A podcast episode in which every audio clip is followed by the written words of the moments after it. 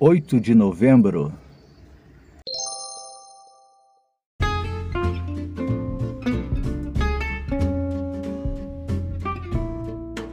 Seja bem-vindo! Você está fazendo parte da jornada da leitura e meditação da Palavra de Deus em dois anos. Os áudios que você aqui vai ouvir, eles terão no máximo uma duração de 30 minutos. Você vai recebê-los diariamente.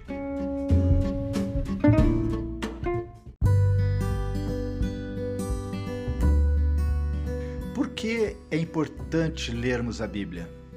É importante porque a Bíblia, ela é a palavra de Deus. Quando você lê a Bíblia, Deus fala com você tudo que Deus diz tem poder. Se você estudar a Bíblia com atenção, deixando Deus falar ao seu coração, as palavras de Deus vão mudar a tua vida. É por isso que é importante você ler a Bíblia para ouvir a palavra de Deus.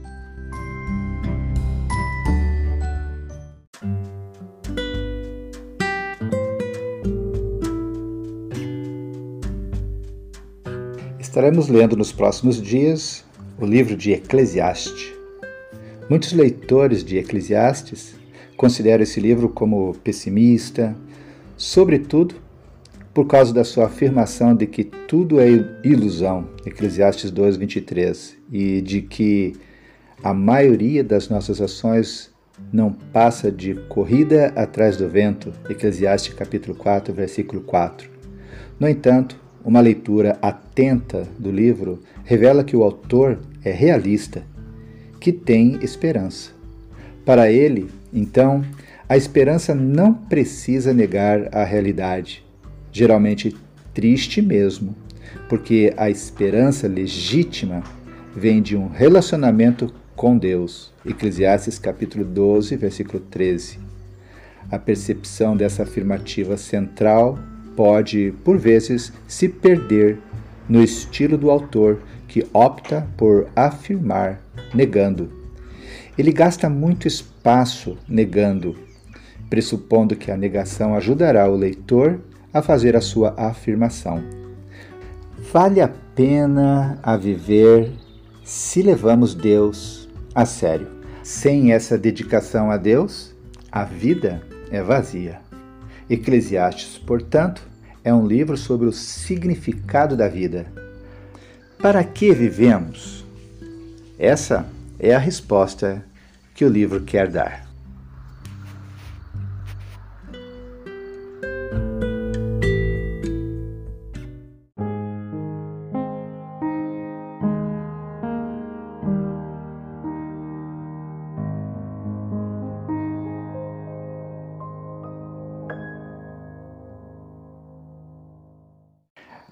A vida é ilusão. Capítulo 1 São estas as palavras do sábio que era filho de Davi, o rei, em Jerusalém. A ilusão é ilusão, diz o sábio. Tudo é ilusão. A gente gasta a vida trabalhando, se esforçando e afinal, que vantagem leva em tudo isso? Pessoas nascem, pessoas morrem, mas o mundo continua sempre o mesmo. O sol continua a nascer e a se pôr e volta ao seu lugar para começar tudo outra vez. O vento sopra para o sul, depois para o norte, dá voltas e mais voltas e acaba no mesmo lugar.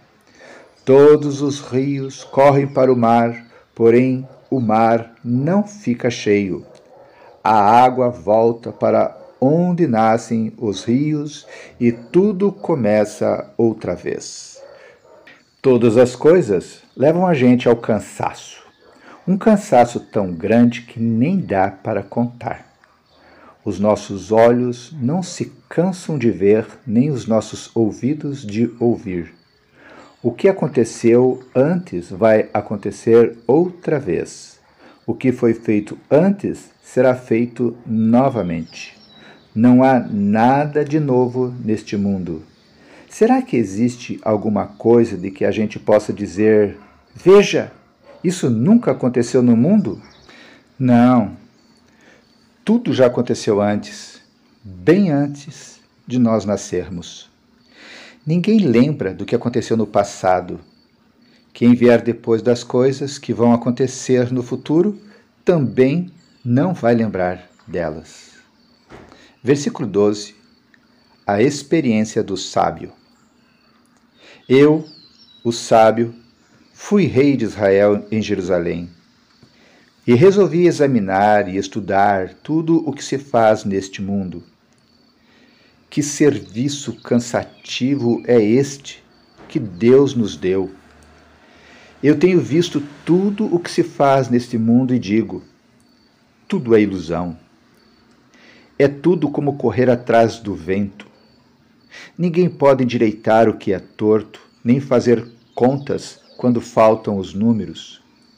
E pensei assim: eu me tornei um grande homem, muito sábio, do que todos os que governaram Jerusalém antes de mim.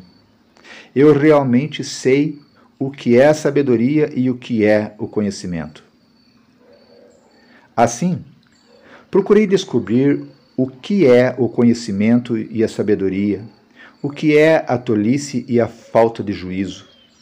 Mas descobri que isso é o mesmo que correr atrás do vento. Quanto mais sábia é uma pessoa, mais aborrecimentos ela tem. E quanto mais sabe, mais sofre. Término da leitura do capítulo 1 de Eclesiastes.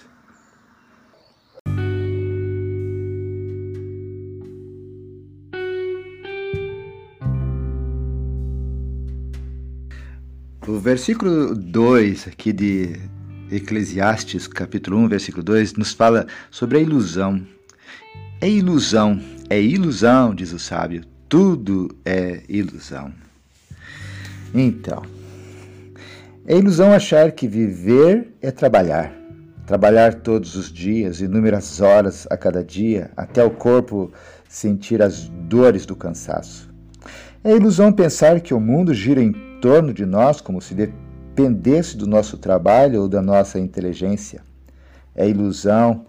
Ilusão imaginar que descobrimos verdades que ninguém descobriu, que o mundo da nossa família, da nossa empresa, do nosso bairro será diferente depois de nós, como se tivéssemos feito uma invenção de extrema importância. É ilusão ignorar os que vieram antes de nós, achando-os atrasados e ultrapassados, porque pensarão o mesmo de nós e da, da nossa época. Portanto, é ilusão. É ilusão decidir que a vida é lazer, como se fosse vivida num parque de diversões.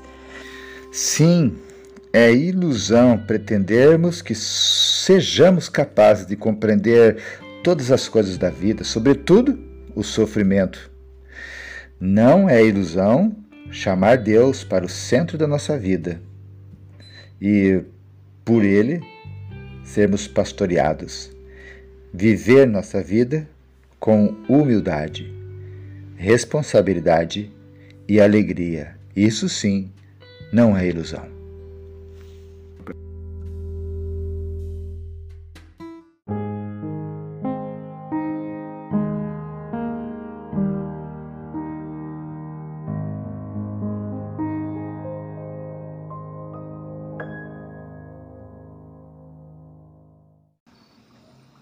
Eclesiastes capítulo 2, versículo 1 Então resolvi me divertir e gozar os prazeres da vida, mas descobri que isso também é ilusão.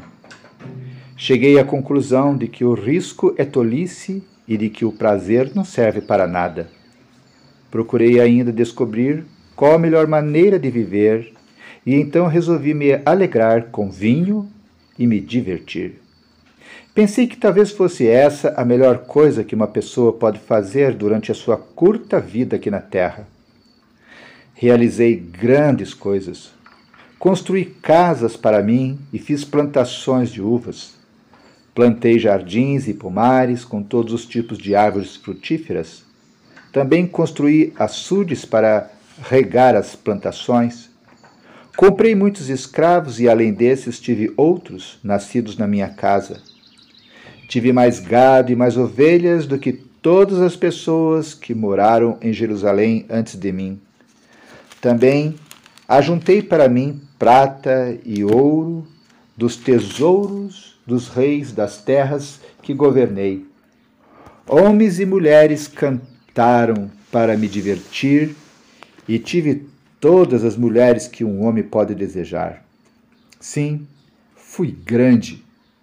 Fui mais rico do que todos os que viveram em Jerusalém antes de mim e nunca me faltou sabedoria.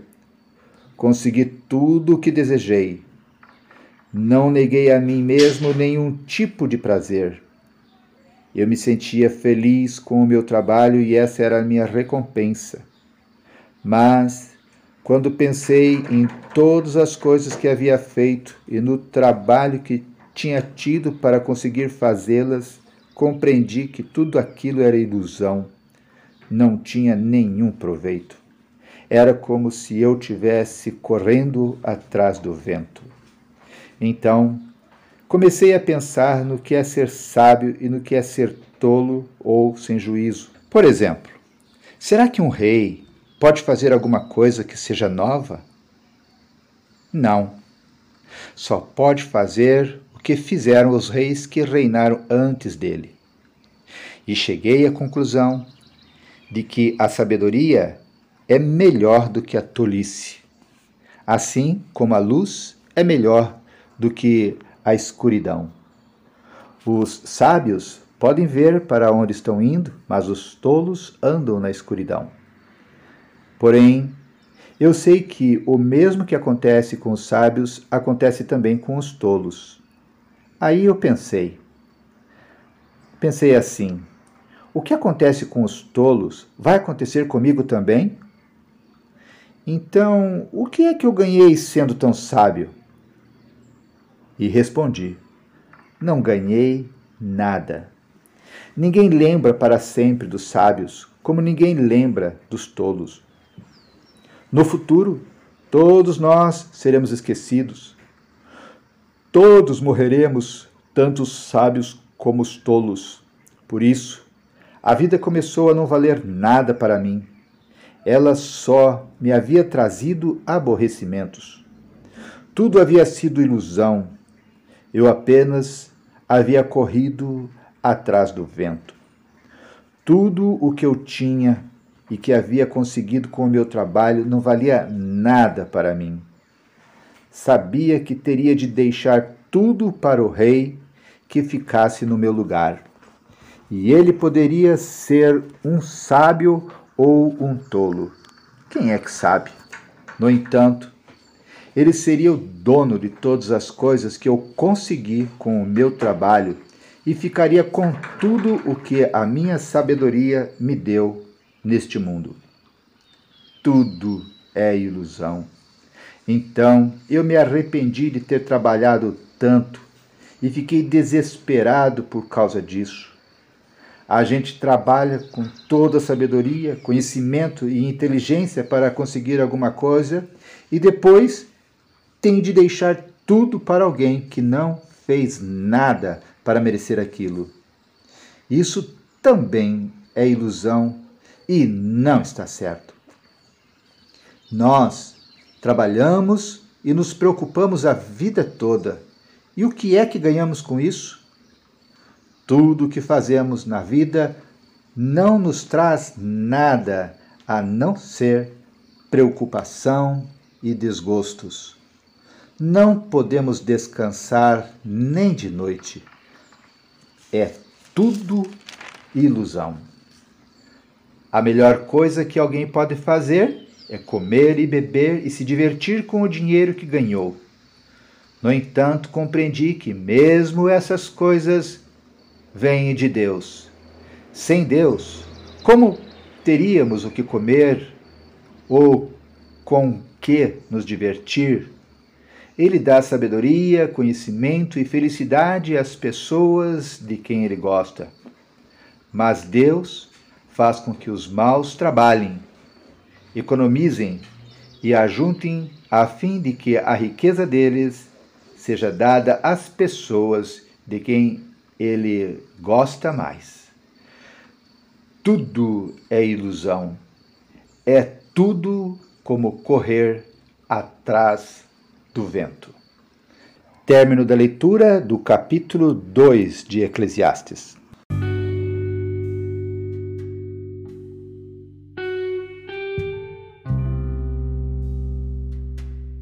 Olha só o que diz esse versículo 23. Tudo o que fazemos na vida não nos traz nada, a não ser preocupações e desgostos. Não podemos descansar nem de noite. É tudo ilusão. Então, digamos que você tenha só mais 10 anos de vida para viver. Digamos que você creia que, encerrada essa jornada terrena, já está inscrito na outra, totalmente eterna. Então, quais serão suas prioridades para os próximos 10 anos? A resposta pode vir mediante alguns passos bem simples. Primeiro, Dê graças a Deus pelos anos até agora vividos. Foram presentes de Deus para você, mesmo que os tenha embrulhado com reclamação, essa soberba maneira de não agradecer. Segundo, avalie Avalie então como vive hoje cada dia, pesando o tempo e a energia dedicados ao sono, ao lazer, ao trabalho e ao teu projeto de vida. Talvez descubra coisas bem desagradáveis. Terceiro, Estabeleça as suas prioridades e que não sejam muitas. Dez anos passam rápidos demais. Não dá para fazer neles todas as coisas ainda não realizadas. Talvez só algumas. Quarto, Escreva suas prioridades. Se você tiver parentes, conte-lhes. Se tiver amigos, compartilhe-as. Se o seu texto com as prioridades não lhe cobrar, os outros farão isso. Quinto, Consagre suas prioridades a Deus. Sim, só valem a pena prioridades que possam ser consagradas a Deus. Sexto, então, passe a viver cada dia à luz desse imaginado período de dez anos. Sétimo, transforme as prioridades, por exemplo, escrever um livro, em objetivos bem definidos, como escrever um livro sobre tal assunto, terminando até o dia X. Os 10 anos passarão muito rápido.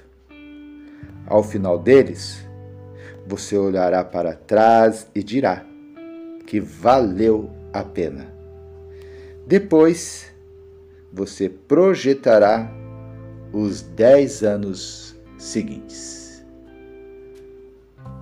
Amém?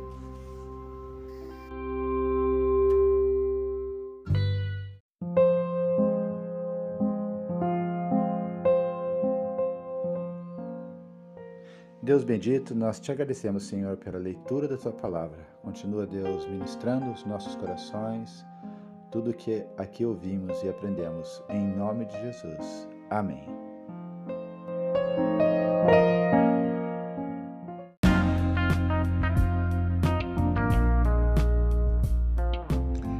Que legal! Terminamos mais um dia de leitura. Que Deus te abençoe. E se Deus quiser, nos encontraremos amanhã. Fique na paz.